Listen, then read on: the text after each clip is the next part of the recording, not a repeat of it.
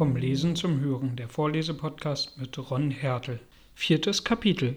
Die Wohnung des Kaninchens. Es war das weiße Kaninchen, das langsam zurückgewandert kam, indem es sorgfältig beim Gehen umhersah, als ob es etwas verloren hätte, und sie hörte, wie es für sich murmelte Die Herzogin, die Herzogin, oh meine weichen Pfoten, oh mein Fell und Knebelbart, sie wird mich hängen lassen, so gewiss Frettchen Frettchen sind. Wo ich sie kann haben fallen lassen, begreif ich nicht. Alice erriet augenblicklich, dass es den Fächer und die weißen Glacéhandschuhe meinte, und gutmütig genug fing sie an, danach umherzusuchen, aber sie waren nirgends zu sehen. Alles schien seit ihrem Bade in den Pfuhl verwandelt zu sein, und der große Korridor mit dem Glastische und der kleinen Tür war gänzlich verschwunden. Das Kaninchen erblickte Alice bald, und wie sie überall suchte, rief es ihr ärgerlich nach Was, Marianne? Was hast du hier zu schaffen? Renn augenblicklich nach Hause und hol mir ein paar Handschuhe und einen Fächer. Schnell, vorwärts. Alice war so erschrocken, dass sie schnell in der angedeuteten Richtung fortlief, ohne ihm zu erklären, dass es sich versehen habe. Es hält mich für sein Hausmädchen, sprach sie bei sich selbst und lief weiter, wie es sich wundern wird, wenn es erfährt, wer ich bin, aber ich will ihm lieber seinen Fächer und seine Handschuhe bringen, nämlich wenn ich sie finden kann. Wie sie so sprach, kam sie an ein nettes kleines Haus, an dessen Tür ein glänzendes Messingschild war mit dem Namen W. Kaninchen. Darauf sie ging hinein, ohne anzuklopfen, lief die Treppe hinauf, in großer Angst, der wirklichen Marianne zu begegnen und zum Hause hinausgewiesen zu werden, ehe sie den Fächer und die Handschuhe gefunden hätte. Wie komisch es ist, sagte Alice bei sich, Besorgungen für ein Kaninchen zu machen. Vermutlich wird mir Dina nächstens Aufträge geben, und sie dachte sich schon aus, wie es alles kommen würde. Fräulein Alice, kommen Sie gleich, es ist Zeit zum Ausgehen für Sie. Gleich, Kinderfrau, aber ich muss dieses Mäuseloch hier bewachen, bis Dina wiederkommt, und aufpassen, dass die Maus nicht herauskommt. Nur würde Dina, dachte Alice weiter, gewiss nicht im Hause bleiben dürfen, wenn sie anfinge, die Leute zu kommandieren. Mit einem Tisch vor dem Fenster und darauf, wie sie gehofft hatte, ein Fächer und zwei oder drei Paar winzige weißer Glacéhandschuhe. Sie nahm den Fächer und ein paar Handschuhe und wollte eben das Zimmer verlassen, als ihr Blick auf ein Fläschchen fiel, das bei dem Spiegel stand. Diesmal war kein Zettel mit den Worten Trink mich darauf, aber trotzdem zog sie den Pfropfen heraus und setzte es an die Lippen. Ich weiß, etwas Merkwürdiges muss geschehen, sobald ich esse oder trinke. Drum will ich versuchen, was dies Fläschchen tut. Ich hoffe, es wird mich wieder größer machen, denn es ist mir sehr langweilig, solch winzig kleines Ding zu sein. Richtig, und zwar schneller, als sie erwartete. Ehe sie das Fläschchen halb ausgetrunken hatte, fühlte sie, wie ihr Kopf an die Decke stieß und musste sich rasch bücken, um sich nicht den Hals zu brechen. Sie stellte die Flasche hin, indem sie zu sich sagte, das ist ganz genug. Ich hoffe, ich werde nicht weiter wachsen. Ich kann so schon nicht zur Tür hinaus. Hätte ich nur nicht so viel getrunken. Oh wie, es war zu spät, dies zu wünschen. Sie wuchs und wuchs und musste sehr bald auf den Fußboden niederknien. Den nächsten Augenblick war selbst dazu nicht Platz genug. Sie legte sich nun hin, mit einem Ellenbogen gegen die Tür gestemmt und den anderen Arm unter dem Kopfe.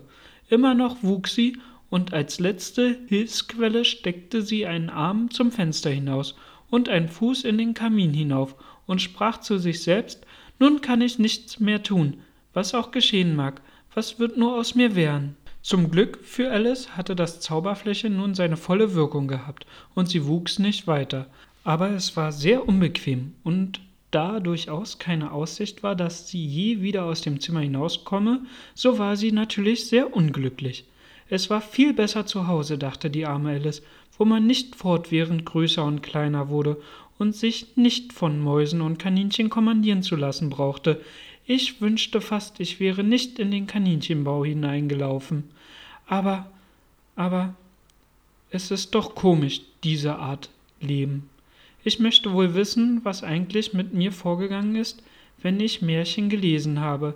Hab ich immer gedacht, so etwas käme nie vor, nur bin ich mittendrin in einem. Es sollte ein Buch von mir geschrieben werden, und wenn ich groß bin, will ich eins schreiben. Aber ich bin ja jetzt groß, sprach sie betrübt weiter. Wenigstens hier habe ich keinen Platz übrig, noch größer zu werden.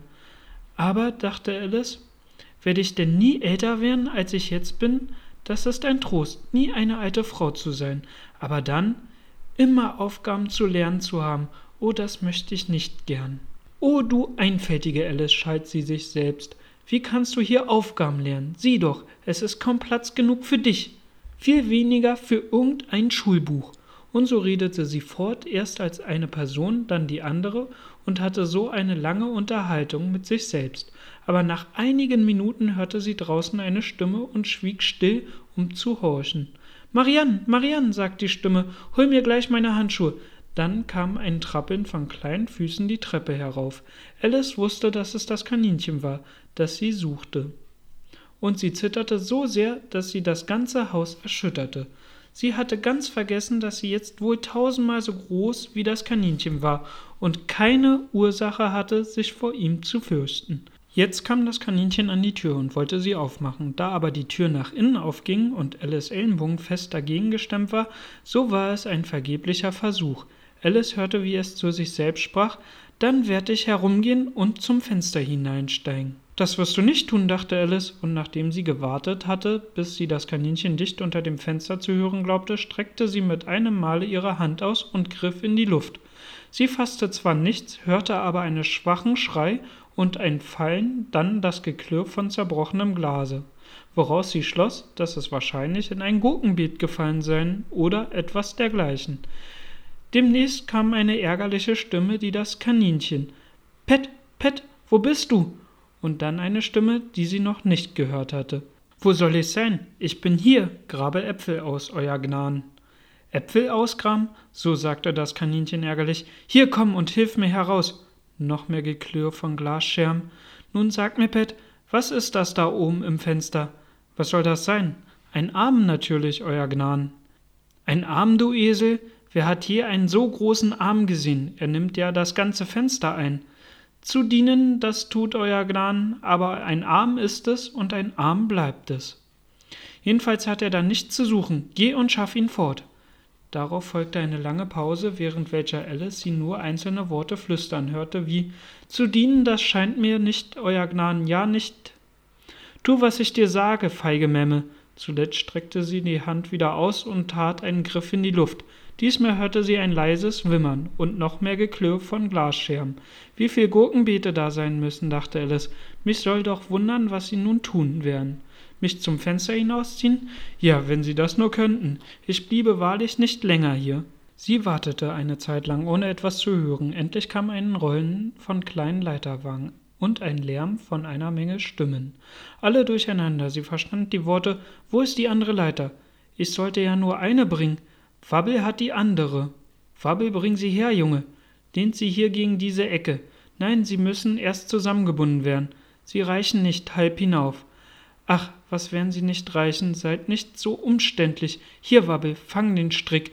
Wird das Dach auch tragen? Nimm dich mit dem losen Schiefer in Acht. Oh, da fällt er. Köpfe weg. Ein lautes Krachen. Wessen Schuld war das? Wabbels, glaube ich. Wer soll in den Schornstein steigen? Ich nicht, so viel ich weiß. Ihr aber doch nicht wahr? Nicht ich, mein Treu. Wabbel kann hineinsteigen. Hier, Wabbel, der Herr sagt, du sollst in den Schornstein steigen.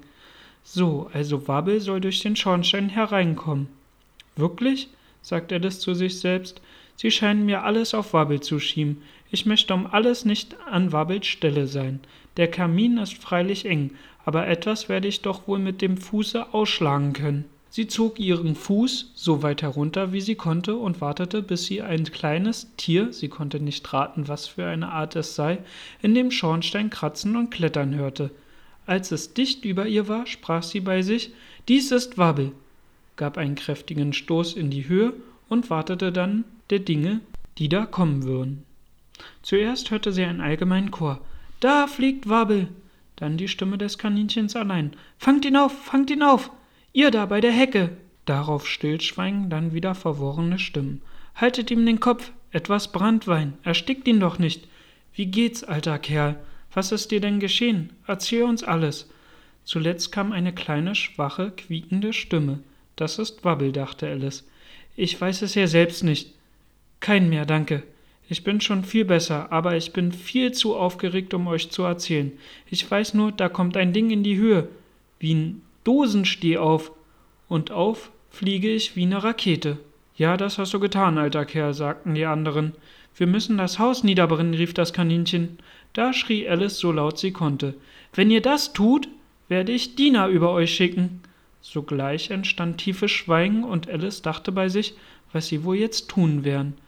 Wenn sie Menschenverstand hätten, würden sie das Dach abreißen. Nach ein oder zwei Minuten fingen sie wieder an, sich zu rühren, und Alice hörte das Kaninchen sagen: Eine Karre voll, ist vor der Hand genug. Eine Karre voll was? dachte Alice, doch blieb sie nicht lange im Zweifel, denn den nächsten Augenblick kam ein Schauer von kleinen Kieseln zum Fenster hereingeflogen, von denen ein paar sie gerade ins Gesicht trafen. Dem will ich ein Ende setzen sagte sie bei sich und schrie hinaus, das lasst mir gefälligst bleiben, worauf wieder tiefe Stille erfolgte. Alice bemerkte mit einigem Erstaunen, dass die Kiesel sich alle in kleine Kuchen verwandelten, als sie auf dem Boden lagen, und dies brachte sie auf einen glänzenden Gedanken. Wenn ich einen von diesen Kuchen esse, dachte sie, wird es gewiss meine Größe verändern, und da ich unmöglich noch mehr wachsen kann, so wird es mich wohl kleiner machen, vermute ich.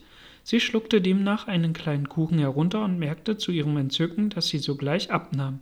Sobald sie klein genug war, um durch die Tür zu gehen, rannte sie zum Hause hinaus und fand einen förmlichen Auflauf von kleinen Tieren und Vögeln davor. Die arme kleine Alexe Wabbel war in der Mitte von zwei Meerschweinchen unterstützt, die ihm etwas aus einer Flasche gaben. Es war ein allgemeiner Sturm auf Alice, sobald sie sich zeigte. Sie lief aber so schnell sie konnte davon und kam sicher in ein dichtes Gebüsch. Das Nötigste, was ich zu tun habe, sprach Alice bei sich, wie sie in den Wäldern umherwanderte, ist meine richtige Größe zu erlangen, und das zweite, den Weg zu dem wunderhübschen Garten zu finden. Ja, das wird der beste Plan sein. Es klang freilich wie ein vortrefflicher Plan und recht nett und einfach ausgedacht. Die einzige Schwierigkeit war, dass sie nicht den geringsten Begriff hatte, wie sie ihn ausführen sollte, und während sie so ängstlich zwischen den Bäumen umherguckte, hörte sie plötzlich ein scharfes, feines Bellen gerade über ihrem Kopf und sah eilig auf. Ein ungeheuer großer junger Hund sah mit seinen hervorstehenden runden Augen auf sie herab und machte einen schwachen Versuch, eine Pfote auszustrecken und sie zu berühren. Armes kleines Ding, sagte Alice in liebkosendem Tone und sie gab sich alle Mühe, ihm zu pfeifen. Dabei hatte sie aber große Angst, ob er auch nicht hungrig wäre, denn dann würde er sie wahrscheinlich auffressen, trotz aller Liebkosungen. Ohne recht zu wissen, was sie tat, nahm sie ein Stäbchen auf und hielt es ihm hin, worauf das ungeschickte Tierchen mit allen vieren Füßen zugleich in die Höhe sprang, vor Entzücken laut aufbellte, auf das Stäbchen losrannte und tat, als wolle es zerreißen. Da wich Alice ihm aus, hinter eine große Distel, um nicht zertreten zu werden, und so wie sie auf der anderen Seite hervorkam, lief der junge Hund wieder auf das Stäbchen los und fiel kopfüber in seine Eile, es zu fangen. Alice, der es vorkam, als wenn jemand mit einem Fuhrmannspferdezeck spielt und die jeden Augenblick fürchtete, unter seinen Füßen zu geraten, lief wieder hinter die Distel.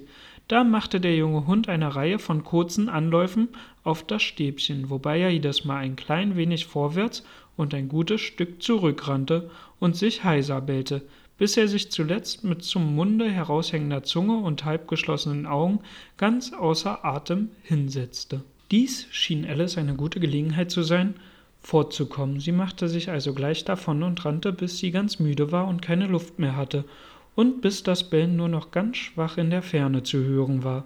Und doch war es ein lieber kleiner Hund, sagte Alice, indem sie sich an eine Butterblume lehnte, um auszuruhen, und sich mit einem der Blätter fächelte. Ich hätte ihn gern Kunststücke gelehrt, wenn, wenn ich nur groß genug dazu gewesen wäre. Oh ja, das hätte ich beinahe vergessen. Ich muss ja machen, dass ich wieder wachse. Lass sehen, wie fängt man es doch an. Ich dächte, ich sollte irgendetwas essen oder trinken. Aber die Frage ist was? Das war in der Tat die Frage. Alice blickte um sich nach allen Blumen und Grashalmen, aber gar nichts sah aus, als ob es das Rechte sei, dass sie unter den Umständen essen oder trinken müsse. In der Nähe wuchs ein großer Pilz, ungefähr so hoch wie sie.